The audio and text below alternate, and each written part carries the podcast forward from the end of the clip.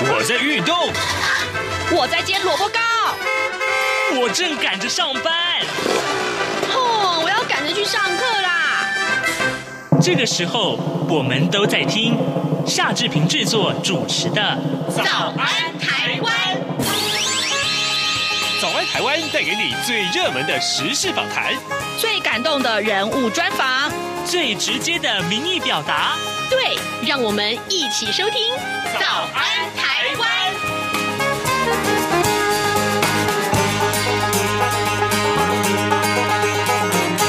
早安，台湾！我是夏志平。今天是二零二二年的二月十八号，星期五。今天啊，志平啊待会儿在节目中为您专访高中老师哦，呃，黄义忠。我们请黄老师跟大家聊一聊。哎，高中生可以不用参加早自习，那么到底这个呃规定他的醒思应该从哪个方面来切入呢？我们待会儿请黄老师为大家解说。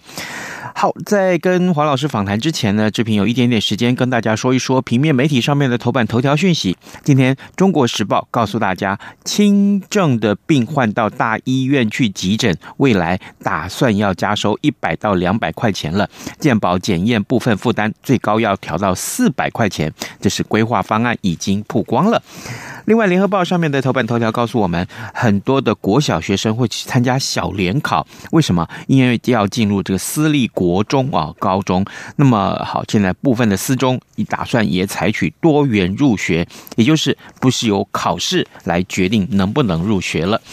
另外呢，我们也看到的是《自由时报》的头版头条告诉我们，诶，竹科加持啊，荷包满满，怎么回事呢？呃，我们的这个呃新竹科学园区的加持，让新竹市的薪资。冠全台，行政院主计处所公布的这个全台各县市的企业雇佣员工的总薪资，结果发现新竹市的总薪资是平均九十七点二万，遥遥领先台北市的八十六点三万。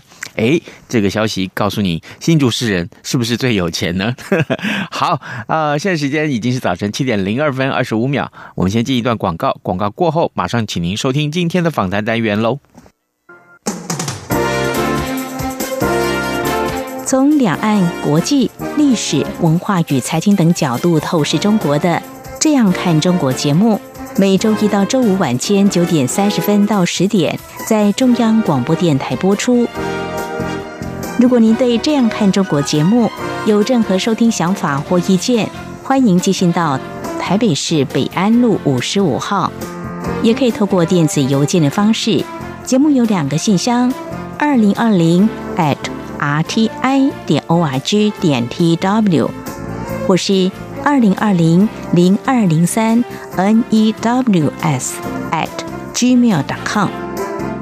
再次谢谢听众朋友们的收听与支持，请持续锁定每周一到周五晚间九点三十分到十点播出的《这样看中国》节目。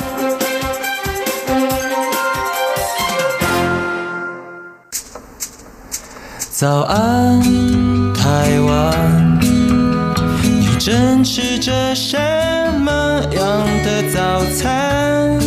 吐司加火腿蛋，咬一口，然后收听中央广播电台。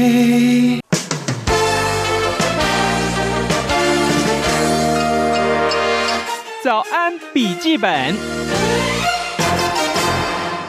这里是中央广播电台台湾之音，您所收听的节目是《早安台湾》，我是夏志平。不知道节目进行的此刻，我们的高中生、我们的国中生、我们的国小生，是不是也一样很辛苦的在学校早自习呢？但是。这个消息，这个礼拜好像有了变化，哈哈哈，怎么回事啊？今天我们为您邀请到高中老师黄义中来到节目当中，跟您来探讨啊。哎，孩子们呢，每天到底多早要到学校会比较好？然后呢，最近呢，因为这些情势有了很大的变化。来，我们先欢迎黄义中老师，老师早安。主持人，各位听众朋友，大家早。是好，这个这么早的时间哈，对你来讲应该不困难了哈。困难，困难，困难。老师那么早去学校陪孩子们念书，这不是天经地义吗？呃，不陪不是不是问题，可是问题是。嗯嗯培要有效率。哦，好，有效率，我们先把这三个字框出来。对，等一下最后再来回头看“有效率”这三个字。嗯、我先跟黄老师借一分钟的时间了，我们来讲一讲这个新闻。呃，台北市的成功高中，呃，当然就是这个礼拜一的时候啊，这个联合报的头版头告诉我们，他宣布取消强制早自习，废除朝会，还有从这个学期开始。那一开始开学的当天就要开始实施，学生只要在八点十分到学校就可以了。然后呢，事隔一天，我们的教育部长潘文忠他立刻宣布，从今年的九月份开始，也就是一百一十一学年度开始，在全国的各高中要落实这样的制度哦，就是规定各高中第一节课八点十分之前不得要求学生强制到校。也就是禁止考试等活动，鼓励学生自由学习。好，呃，教育部也正在跟各县市政府讨论，预计三月就会公告正式的方案。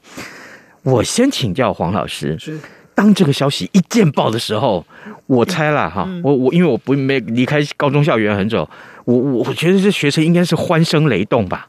呃，有吗？没有到欢声雷动的，应该是乐观其成。哦，我为什么讲那么平淡哈？对，对你们大人来讲，好像觉得哇，那什么？可是其实对现在的高中生来讲，其实这件事情本来就已经缓步在做了。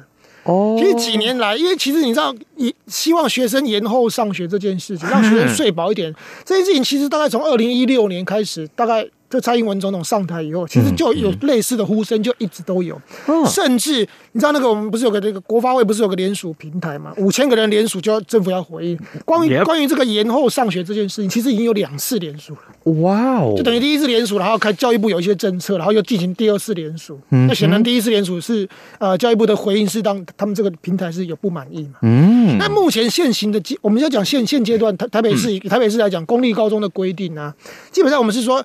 一个礼拜有两天，本来就可以大概八点到校，本来就已经有两天了。然后还有说另外一个，就是说至多一个礼拜至多只有一次的朝会。嗯，那以前早期可能朝会有两次或几次，对不对？然后现在就是说一个礼拜至多至多一次，就是说其实很多时候也没有也也也没有开朝会了。嗯。所以其实。呃，这个这个所谓的这个松绑这件事情，其实已经这些年来陆陆续续在做啊。那私立学校我不知道，因为私立学校它自己的特殊规定。是，但是公立学校，因为一般我们要，因为教育部已经发了很多公文来，所以公公文来，我们到学校就会照做。所以当大家看到哦，这这礼拜的新闻说哦，有什么要一律，那当然就是又又更进一步了。嗯，就说现在变成就是今年九月开始，就是一律都是八点十分。之前，然后早自习都取消了，嗯，对对对，那当然就又又，我只能说那就是跟进，所以我刚刚讲，对学生来讲就觉得，哎，乐观其成这样。哦，哎，不对呀，啊，那家长呢？嗯，因为我我知道是有些时候这个家长要送学生去学校了，对，那家长看到这个呃规定的时候，我看到我在脸书上看到我的朋友了，他就说。啊，都没有再考虑到家长的 这个作息吗？对对对，我们要早一点出门上班了，就要早一点送孩子去学校。现在这么晚，这边解释一下，因为其实你知道这两天呢，嗯，这两天网络上啊，就真的就是大战，两派大战，老老人跟年轻人就真的就是为了这件事情，就网络上就吵起来了，就。那不同不同的那个世代有不同的观点，就像刚刚主持人提到，你的朋友可能是属于比较被归类在家长那一块，他就愤怒。可是我这边也要跟这些家长报告，就是说，其实这件事情他的政策是说，哦。不可以要求学生八点十分以前强迫到校嘛？嗯、学生最晚是八点十分，就第一节课开始的时候他到。是。那如果你要提早到是 OK 的啊，我们并没有说你不能提早到。所以家长原本有接送，因为每个情每因为有的学生他自己来学校可可能无所谓，可是有些家长他是要靠靠家长接送，他要先来学校嘛。嗯。那如果你还是维持在七点半把你小孩送到学校，OK 啊，又没有说不能进来。你让小孩子可以自主在那边自习啊，然后只是说全班强迫要记迟到的时间是八点十分，所以我觉得大家有点误解，好像是说变成是说他们可能一些以为说哦，那以后我不提早七点半送到学校是不行，那欢迎啊，怎么不行？原来如此。哦，好，大家误会了，误会很深。啊，当然又又有这种说法，说那这样是不是危险？因为学校那时候人少嘛。对对。那这个本来就是我们学校的责任。我要讲的是，即便你同学有七点到校，其实有些小小学生我知道，有些更早，那小孩那家长可能因为工作时间的关系，嗯嗯嗯，有的可能七点就把小孩送到学校去。那小学那个本来就比较安全的情况，那个本来我们学校的学那个就是我们这些校务人员本来就有负责安全的这个，这是我们的责任。所以，那我们到时候到时候的情况，因为情况不太一样。那到时候如果说，哎，早早趟的可能七点或七点半到校的同学，如果不多的话，嗯，也许我们也可以集中在，比如说在图书馆呢、啊，或是自习室，然后大大家可能待到八点的时候再。再一律回到他们原本的教室，所以我觉得家长担心说受接送这件事情其实是大可不必的。了解，好，各位听众，今天早上志平为您邀请到高中老师黄义中，他要去学校上课之前先来上节目。可是很重要，就是我们讨论到高中校园即将要开始，就是有这样一个算是变革啊，算是一个变革。哎，坦白讲，我听说老师多年前就已经写过文章倡议这件事情，所以当然老师的立场是赞成。呃，不要再太早就强制到校喽。没错，我其实我很很很多年以前，而且我在自己高中也教了一二十年，嗯嗯，我一直都认为这个强迫学生早早起这件事情，早到学校本身就没有什么特殊的意义。为什么？啊，过去我们可以说哦，因为要求他们早自习来学校，比如说七点半到，嗯，排考试是，其实就是叫他们考试了。可是其实我们后来也知道，这这个政策，这个其实违反政策的规定。本来早自习间就不能排考试，所以后来不能排考试以后，你强迫他七点半坐在那边干什么？嗯哼，就是一翻两瞪眼。很多学生那时候就坐在那边吃早餐、睡觉，然后吃早餐。对啊，那可是这个这个这这个其实这种其实不算是教学行为嘛。他要睡觉要吃早餐，他可以大可在家里吃饱睡饱再来嘛。啊你强迫他，哎，同学，我们一律七点半来，然后来通通在这边在我眼前吃早餐，跟睡觉给我看，然后待到八点。请问这半小时，我我我看不出来他的教学意义何在？哇！那这样子跟我年轻的时候念的高中完全不一样哎、欸！怎么说？我高中是大概七点钟就要到校哎、欸！啊，可是你们七点到校要干嘛？就乖乖坐那边给我 K 书背英文单字啊，啊！可是他肚子饿怎么办？我在家里就应该把早餐带来，要不然是就我在家里面就要吃过早餐啊！那你要更早起，你可能六点以前就要起。对呀、啊，对呀、啊，你不知道吗？那你这个这个东西就是工业化的标准，就是说。我们用一套标准，好像说把人当做机器，说哎，我设定你怎么样，你怎么样。可是每一个人的生理，我们人不是机器，好吗？而且每个人的学习状况本来就不一样，还有每个人的生理时钟也不同。当然，好，大家我们过去都有被一个习惯讲说啊，什么早睡早起身体好啊，什么早起的鸟儿可以虫吃。我要讲的是早起的虫儿被鸟吃。其实这样。你知道我们讲这种延后上学不是乱讲的，因为睡饱这件事情其实不是好像说哦，因因为你们自己想要什么晚睡晚起啊什么，嗯嗯，其实有科学根据。为什么？我今天手上这一本叫做。为什么要睡觉？的眼眼界天下文化出版这本书是畅销书，你知道，这是一个美国的睡眠学家，他他写了一本书。其实里面提出很多科学的观点，我们不是用文的观点，我们是用理理工的观点。嗯，你知道，其实青少年跟成人的睡眠的生理时钟是完全不同。大家可能只知道一件事情：小朋友哈，婴儿要很大量的睡眠，这个大家大概知道。可是其实大家不知道，青少年的生理时钟跟大人是完截然不同的。那那该怎么办？他们这个专有的术语叫近日节律。你知道，我们睡睡觉前，我们都会释放出一种褪黑激素，然后有这个东西作为一个讯号。可是这个这个讯号的释放呢，其实大人跟青少年是不一样。大人的青少年的释放讯号，其实我刚刚讲这个褪黑激素的释放，其实比大人要晚一至三小时。也就是说，可能十点的时候，大人不是说，哎，小朋友该上去，同学小小孩子就大人就会跟小孩说，哎，上去睡觉啦。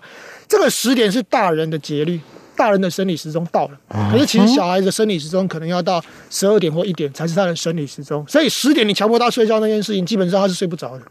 我这个快要哭了，这很妙。对，所以那同样的道理，那因为大人八点睡，那十点睡，可能你觉得六点起床刚好，八小时或七就已经睡很饱。嗯嗯嗯。那我感觉因为生理时钟不一样，所以小孩子、青少年他睡的时候，他其实一点可能才真正入睡，结果你你六点就叫他起床。那实际上，他其实那时候还不是他的生理时钟，所以这个就是你就回推一个道理，就是说，叫一个小孩子、青少年六点起床这件事，就相当于叫一个大人早上三点、四点给我起床。哎，各位大人将心比心，今天每天叫你六点，就每天早上叫你三点、四点起床，你受得了？你受不了，你一定睡不饱啊！啊啊，睡不饱，然后再来这本书，我刚刚讲为什么要睡觉，还提到第二个观点，就是说，嗯嗯，特别在青少年的时候，睡眠是有助于记忆的保存。睡眠有助于记忆的保存。对，因为我们人体人人人的脑其实跟电脑有点像。嗯、我们在我们的前面额头这边有个叫海马回，嗯、这个海马回你就想象成是电脑的那个 DRAM。嗯嗯嗯嗯嗯，短短的那个记忆体。第一轮就是它的储存，但是它储存的量比较少，嗯，所以这个东西呢，我们人的后面，大脑后面有个叫皮质层的地方，它有点像是电脑的硬碟，嗯嗯，所以你的电脑有 DRAM 跟硬碟，对不对？是，所以 DRAM 是短短存，那长存是放在硬碟。同理可证，我们人们每天学的这个东西，短存是存在我们前面的海马回，就类似 DRAM，嗯嗯，可是这个东西呢，在睡觉的时候，充足的睡眠的情况下，它会把这个记忆移到后面的皮质层，就是类似我们的硬碟。哦，所以充足的睡眠，特别在青少年阶段，除了身体健康以外，嗯，他的学习记忆保存是很重要的。而当我们用这种方式破坏了青少年的那个青睡眠这件事情的时候，你把他整个生理时钟打乱的时候，他根本学不进去。所以这也这个也印证了我过去很多年在高中发现的一个经验。嗯，有有那种同学啊，女孩子很善良可爱，然后考试呢怎么考分数就很差，很认真。嗯。他隔壁有个男同学可能就很混，可是爱爱念不念的。嗯，可那个同学每次跟他跟那女生两个考出来的成绩啊，差不多，啊，大概就什么六七十分左右。那个女生就很伤心，他，就跟我说：“老师，其实我真的很……”他可别西北哇。对，他说我昨天熬夜读到两点，嗯，读你的公民我读到两点，然后今天考试，就隔壁那男的昨天也不知道干什么，也没就是 睡得很饱，八点就上床。对对对对对，结果结果他今天考出来成绩，而且不止一次一次。那为什么会这样？那个女生她因为她没有睡眠。他他两啊，他熬夜熬到两点，他早上六点就起床，他一天可能只睡四个小时，加上中间午睡，他顶多一天睡五个小时。所以关键在有睡眠，要充足的睡眠，充足的睡眠，对他那个记忆才有办法累积跟保存。所以相反的，当我们用这样的方式要求学生什么很早来学校，然后嗯，那可能因为前一天可能又很晚睡的时候，又可能为了考试或什么的时候。我其实我做过调查，你知道，我做过我们高中的调查，来来来来，睡眠时间的调查，是一天，我就问他们说一天能睡多少嘛？嗯哼，大概绝大多数的学生，超过一半一天只睡六个小时，一半的学生一天只睡六个小时，那是不够的吧？绝对不够。然后能睡到一天睡到八小时的是真的大概顶多一成，平均大概是七小时，六到七小时啊。青就是青少年这阶段对他们讲是生长还有学习最重要的时刻，结果他们平均一天就是睡六个多六个多小时。哦，这个真的是听到就很心酸。那难怪他睡眠都不够，然后他们就很认真的想要学习，嗯、可是我你我刚才讲，因为记忆保存就没办法保存到了，所以嗯，所以整个效率就变得很差。哦，所以我们这样来看，往回推，嗯哼，如果说老师你刚刚所说的这个理论，当然就是被专家们所研究出来的结果。嗯、OK，也这样做才是对的。我们现在高中开始实施这样一个所谓的呃八点十分。不，之前可以不用提早到学校的这个呃制度，可以让学生多睡几分钟啊，甚至于好这个可以多一点休息，对于提升学习的效率反而是很有帮助的。对，其实我们要回又就回到这一本为什么要睡觉里，嗯，有做过大大规模的那个科学实验，是，就是延后延后上学这件事情。嗯他这边对他用的例子是明尼苏达明尼苏达州的一个叫伊代纳市，嗯，他们把青少年原本第一堂课的时间呢，从原本的七点二十五分延到八点半，然后一个小时。那这些学生因为延后嘛，所以一年下来，他们自称学生平均多睡了四十三分钟。哦，那 OK。那多岁以后，我们就要看他学习成效。他就他就调查这些学生，他原本的那个语文，或者 SAT 的语文项目啊，嗯嗯嗯，第一年是两百零六六百零五分，那因为延后，就第二年延后上学嘛，多睡了多睡了四十三分钟，第二年的分数从六百零五分提升到七百六十一分，哇，SAT 可以从这样跳很高。然后数学同样的数学也是，嗯。第一年是六百八十三分，到第二年变七百三十九分。其实这个很显著的，就是说让他们多睡觉，结果语文能力跟数学能力都跟着提升了。这很就是就是道理就在这里，很简单的道理。我突然脑海里面有个画面，嗯、也许哦，现在常常在这个一般家庭里面发生的，到了晚上十二点的时候，妈妈或爸爸就会告诉自己的小朋友：“哎，夏志平，赶快早点睡觉啊，上床了，不要再打电动了，赶快上床睡觉。”对对对。这件事情其实对这个家长来讲，要先思考。哎，好，你可能要让孩子再晚睡一点没有关系，因为这是专家的调查的。当然了，他他如果晚睡是为了打电动，哦、这个就这个跟学习成绩无关。可是我刚刚讲是说，如果只是强迫他一昧的强迫他早睡早起、嗯嗯、这件事情，你破坏了他的生理的节奏，嗯、破坏了他的学习规律的话，其实从效率来看，你你的小孩可能花了很多的时间，可是他的学习却是事倍功半。好，那这个是高中生的一个标准的呃调查结果就对了。对，那大学生有吗？大学生根本就没差了，大学生已经长大成人了。所以我想学习这件事情真的是自己的事情。对，所以你不能老是用一个工业化的标准去要求说，好像按照这样的规则。嗯嗯嗯。我就跟你讲了，如果真的早睡早起就可以学习成绩最好的话，那那农村的小孩应该是成绩最好，因为农村只要公鸡啼。他就会起床嘛，然后因为晚上也没事做就关了。我讲的是最农村的农村，可是事实上你看到，如果看学习成绩来讲，哎，显然不是这样。所以就是每个人有每个人的规则。其实我我我更主张，我当年写文章的时候，我其实还不只是主张八点到校，主张九点到校。九点，对，九点是啊，是就直接砍掉一节课，就是说第一节课也不要上了啦，就是一天，因为你知道。根据调查，我们调查过全世界各国的那个中学的那个上课时数，嗯，你知道上课时数最久的国家是哪一个国家吗？你不要告诉我是台湾。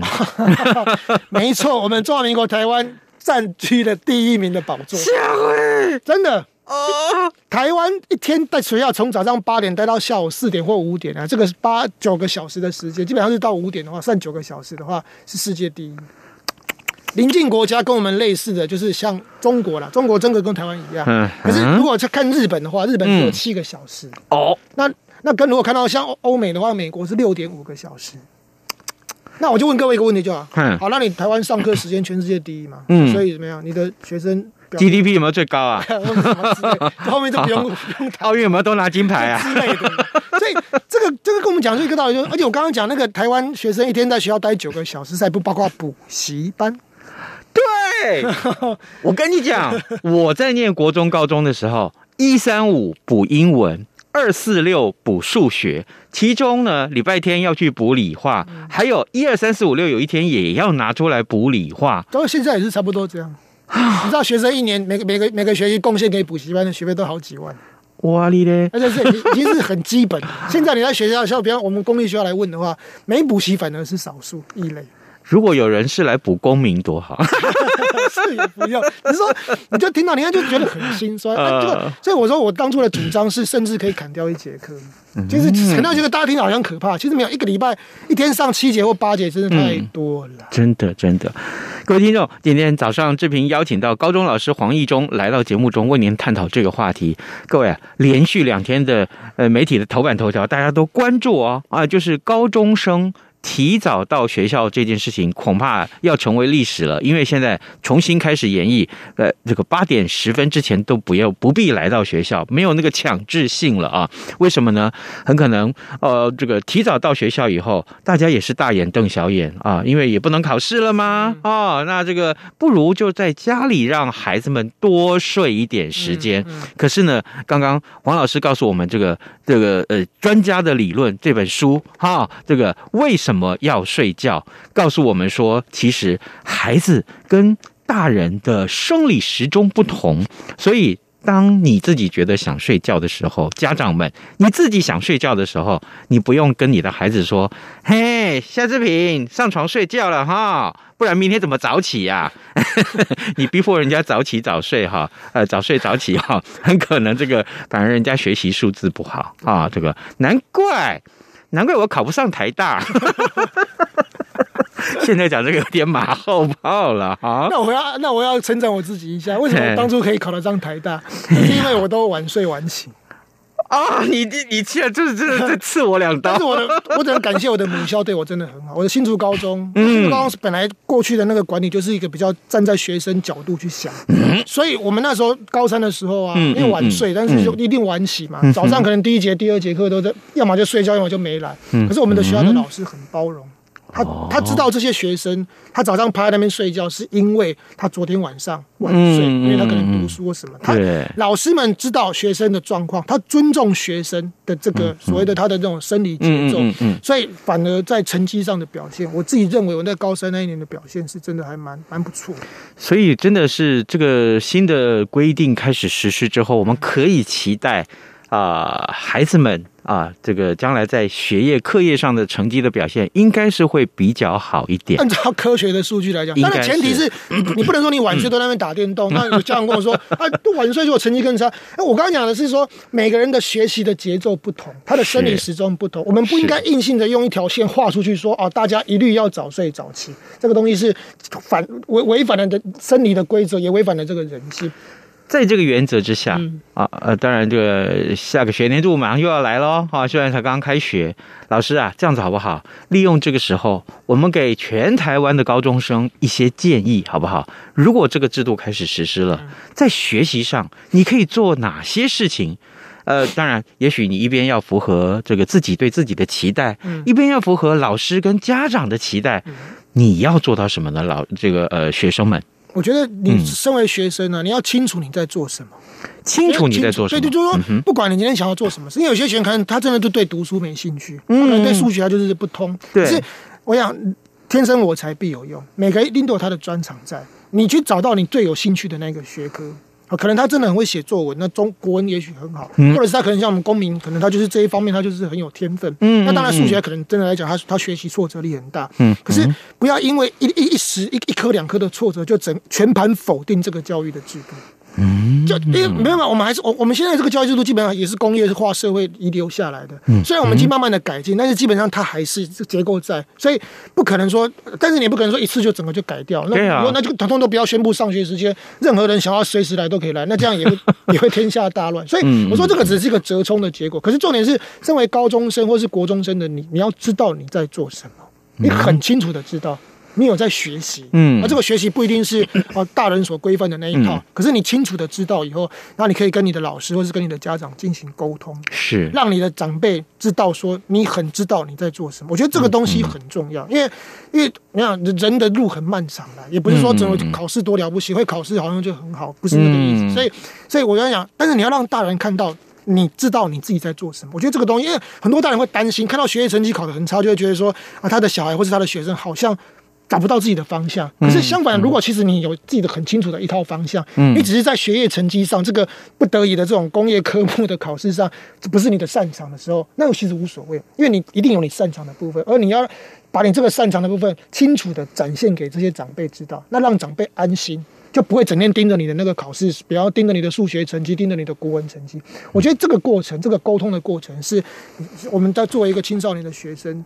我觉得目前来讲，现阶段应该是最重要的事情。哦，对耶，这个青少年们啊，我们的听众，呃，你你，当然，你如果各位听众，你可以转达你自己的孩子啊，也可以用很理性的方式啊，去询问他，呃，就一起找出那个方向来，然后用一些诱因啊，这些动机，呃，把他的学习的动机激发出来。嗯，我我我相信每个孩子都会有一个很灿烂、很不一样的未来。像我们自己都已经出社会那么久了，嗯嗯，我们看过在以前呢，因为我们以前念国高中没办法就只能比成绩，嗯嗯，所以你看我们出社会那么多年了，对，你看到那种真正真正哎，在社会上你做的很好的，其实你如果回去看到以前的成绩，根本就真的就不行嘛，嗯。可是，在那个年代，如果你因为他的成绩考得很差，你就直接去打压他，去歧视他，去批评他，否决他，那他后面就不会有后面那些璀璨的人生。对。真的是如此啊！真的好，这个讲到教育这件事情，真的，我我发现每次黄老师来的时候，都可以给我们带来很多很多的希望啊！真的，欢迎以后老师常常来上节目。OK，好，今天我们非常谢谢。高中老师黄义中来啊，这个早安台湾节目中跟大家的分享，其实啊，呃，早自习废除了之后，或者说是这样一个呃，根据什么理由来废除早自习，哎，这些个做法其实很有讨论的空间啊，我们也乐见这样结果来实施。非常谢谢老师跟我们的分享，谢谢，谢谢大家。好的，当然了，呃，跟老师聊过天之后啊，我们也看一看，回头看一看今天的这些新闻。呃，当然，今天的两份财经专业报纸上面告诉我们，最强的杀手锏出现了，这是金管会的狠招啊，要炒断房金流，呃，这个调高银行不动产授信风险权数，五大项呢要拉拉高一到三倍，这可以说是重击了建商跟投资客。呃，对于炒房这件事情，相信从去年以来有好多好多次的这个呃绝招的出手，当然呃效果好像都是有限。但但是呢，最近真的是也找到了一些呃这个呃切入的点了。所以呢，我们也希望这个房价，当然呃也许这个合理的上涨大家都可以接受，但是如果太飙高的话，大家买不起房子，恐怕民怨会更高啊。